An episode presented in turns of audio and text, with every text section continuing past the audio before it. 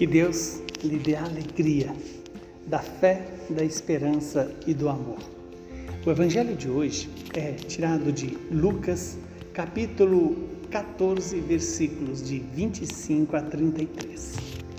Naquele tempo, grandes multidões acompanhavam Jesus.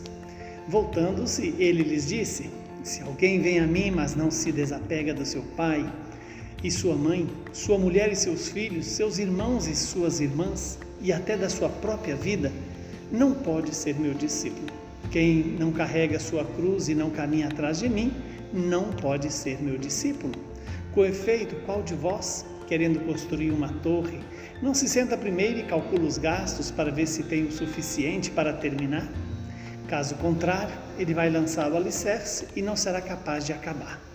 E todos os que virem isso começaram a caçoar, dizendo: Este homem começou a construir e não foi capaz de acabar.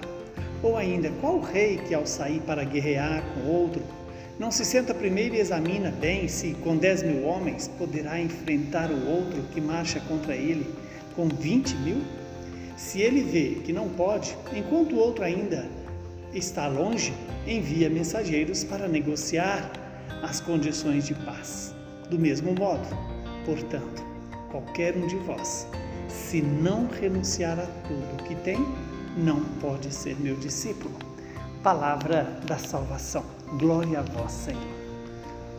Louvado seja Deus por esta palavra, que ela possa perdoar os nossos pecados e se cumprir em nossas vidas em nosso favor. Estamos diante dos critérios para ser discípulo de Jesus. E Jesus é muito claro: amá-lo acima de tudo, de pai, mãe, irmão, irmã, mãe, é, esposa, esposo, amar a Deus sobre todas as coisas para se tornar discípulo do Senhor. E amar a Jesus, ao, ao Pai e ao Espírito Santo, até mesmo acima da nossa própria vida. Quem não é capaz de renunciar a si mesmo não pode seguir o Senhor. E Jesus estabelece uma palavra que vem nos iluminar quando fala de uma construção.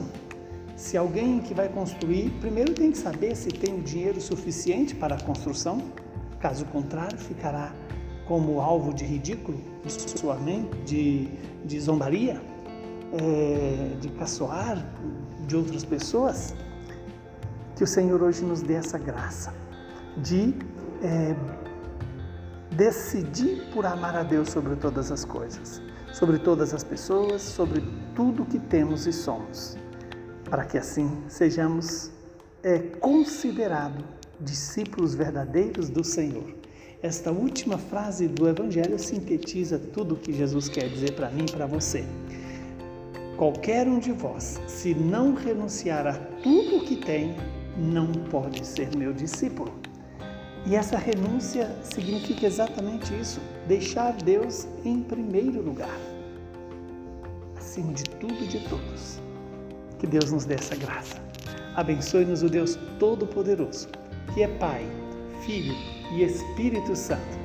Que esse Deus que é generoso esteja sempre na minha e na sua vida. Assim seja.